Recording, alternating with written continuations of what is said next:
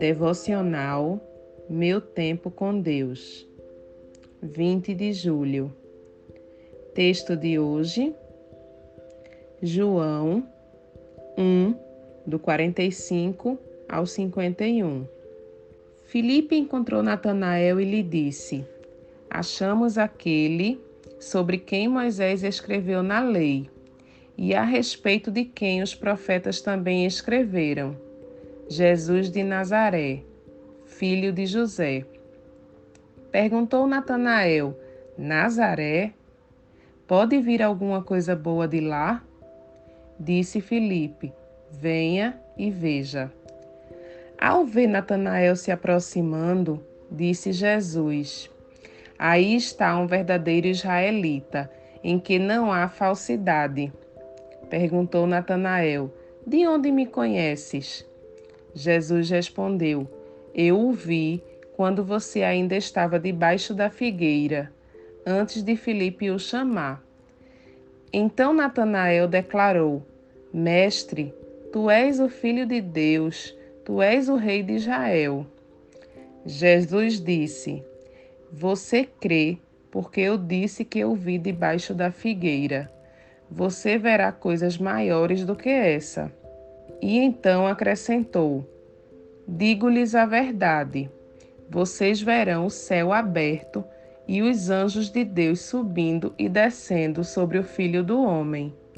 Tema de hoje: Venha e veja. Como saber se a laranja é doce? Como identificar o caminho para um lugar que não se sabe onde fica? Como seguir alguém que não se conhece? O que é desconhecido nos fascina e, ao mesmo tempo, nos provoca medo. Somos impulsionados pela curiosidade, ao apelo dos desejos e, em certas circunstâncias, precipitamos-nos e tomamos decisões que nos trazem consequências inesperadas, com grandes prejuízos, sobretudo emocional, causando dor, angústia e tristeza, na intenção de saciar apetites que se mostram insaciáveis. Natanael, nosso personagem, era um israelita de verdade. Recebera um convite e resposta a uma indagação xenofóbica que faz ao amigo Filipe quando se refere ao lugar de onde Jesus viera. Ele não conhecia Jesus, mas conhecia Filipe, e por ele era conhecido.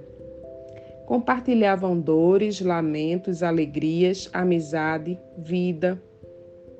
Amigos de caminhada no chão da existência humana. Repositório de confiança e respeito ao ponto de aceitar imediatamente o convite ofertado. Venha e veja. Desafio lançado a resposta mais satisfatória possível à pergunta preconceituosa: venha e veja. O convite a toda a humanidade angustiada e esvaziada da esperança, que a torna incapaz de viver. É um passo prodigioso de fé, basicamente fundamentado na manifestação do conhecimento sobrenatural de Jesus.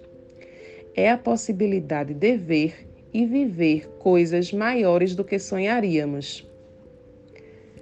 Reflexão do dia.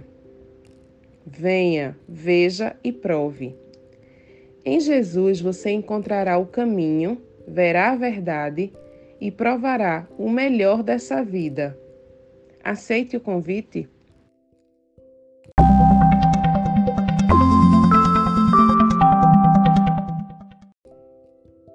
Na leitura bíblica, sugerida para a leitura da Bíblia toda em um ano, temos hoje os seguintes capítulos: Salmos, do 26 ao 28, e Atos, 22.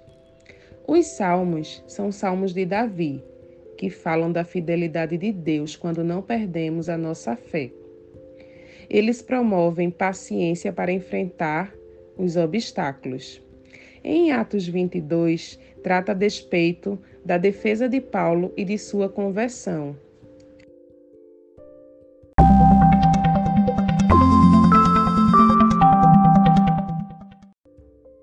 Não deixem de ler esses capítulos. Compartilhe esse devocional. Até a próxima!